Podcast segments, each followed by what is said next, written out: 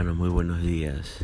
Eh, hoy día sábado quiero compartirles también el devocional que se encuentra en el Evangelio de Lucas capítulo 8, a partir del versículo 40 hasta el 56, si mal no me equivoco. Y vamos a solamente leer en esta mañana el versículo 49 y 50. Voy a leerla en la versión nueva traducción viviente que dice, mientras Jesús todavía hablaba con ella, la mujer sanada de flujo de sangre, llegó un mensajero en la casa de Jairo, el líder de la sinagoga, y le dijo, tu hija está muerta, ya no tiene sentido molestar al maestro. Pero cuando Jesús oyó lo que había sucedido, le dijo a Jairo, no tengas miedo, solo ten fe y ella será sanada. Creo que es muy difícil para nosotros captar el dramatismo de este momento. Jairo, el líder de la sinagoga, se había acercado a la persona de Jesús apenas unos minutos antes. Traía consigo un pedido muy desesperado que salvara a su hija que estaba al borde de la muerte. Si usted tiene hijos, tiene hijas, entiende muy bien la impotencia de ver sufrir a uno de los nuestros y no poder contribuir en nada para poder aliviarle la situación que está enfrentando pasando. Yo creo que es quizás una de las cargas más difíciles de sobrellevar para un padre, ¿no? para una madre.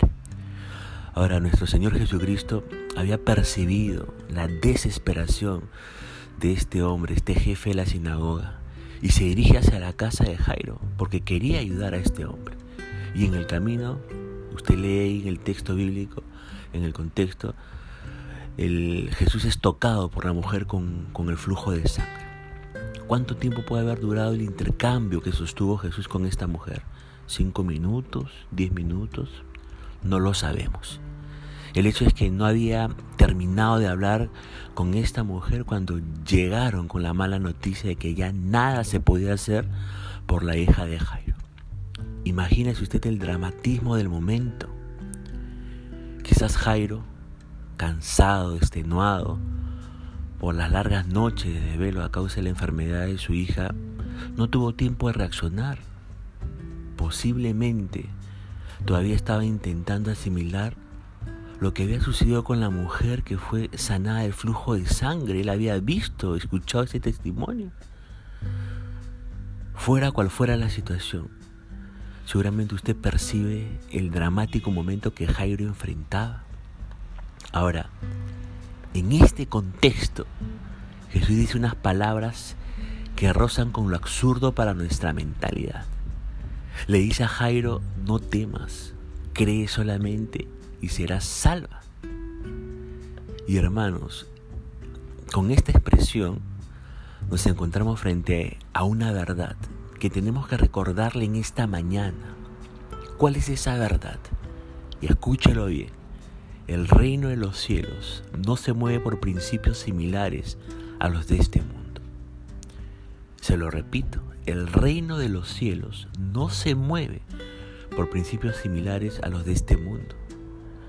Con nuestra, mente humana, seriamente limitada por la cultura y la sociedad en que vivimos, queremos entender cómo se le puede aconsejar a un padre que acaba de perder una hija que no tema ¿Cómo podemos aconsejarle eso? Queremos entenderlo en nuestra mente limitada eh, por nuestra sociedad y cultura.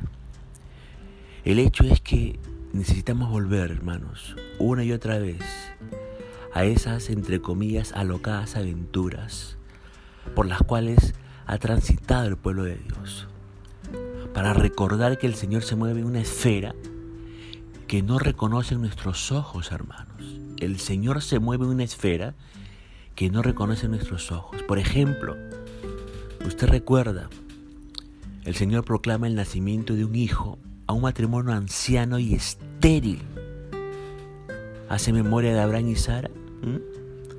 Otro ejemplo, el Señor anuncia la derrota de un ejército enemigo muy grande, a 300 hombres. ¿Con qué estaban armados esos hombres? Con jarrones y antorchas. ¿Recuerda Gedeón? El Señor avergüenza a una multitud de guerreros, enviando a la batalla a un pastor de ovejas, armado con cinco piedras y una onda.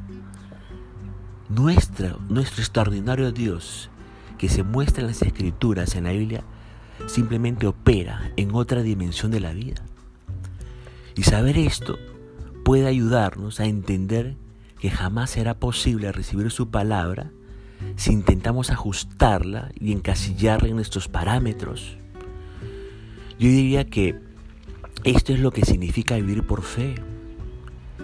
Vivir por fe, escúcheme bien, es apropiarse de las más disparatadas declaraciones de Jesús o del Señor, no porque nos suenen lógicas, sino porque las pronuncia es confiable, hermanos.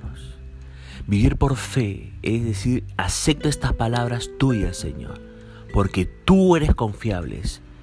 Aunque no suenen muy lógicas para mí, las acepto porque tú eres un Dios confiable. Y cuando Jesús nos habla, hermanos, y nos habla particularmente en nuestras pérdidas, porque este hombre había perdido a un ser querido, sus palabras no son para el análisis. Las palabras de Jesús son para ser vividas, hermanos. Yo le pregunto, ¿qué ha perdido usted a estas alturas de su vida? ¿Ha perdido la salud? ¿Algún familiar suyo está perdiendo la salud por el COVID-19? ¿Ha perdido la esperanza en alguna situación particular? ¿Ha perdido dinero? Y no puede suplir para sus gastos y deudas ahora que estamos en época de universidad y de colegio? ¿Ha perdido alguna amistad muy valiosa para usted y eso ha quebrantado su corazón? Le vuelvo a preguntar, ¿qué ha perdido en estos momentos? En este día, Jesús quiere decir lo mismo que le dijo a Jairo en esa oportunidad.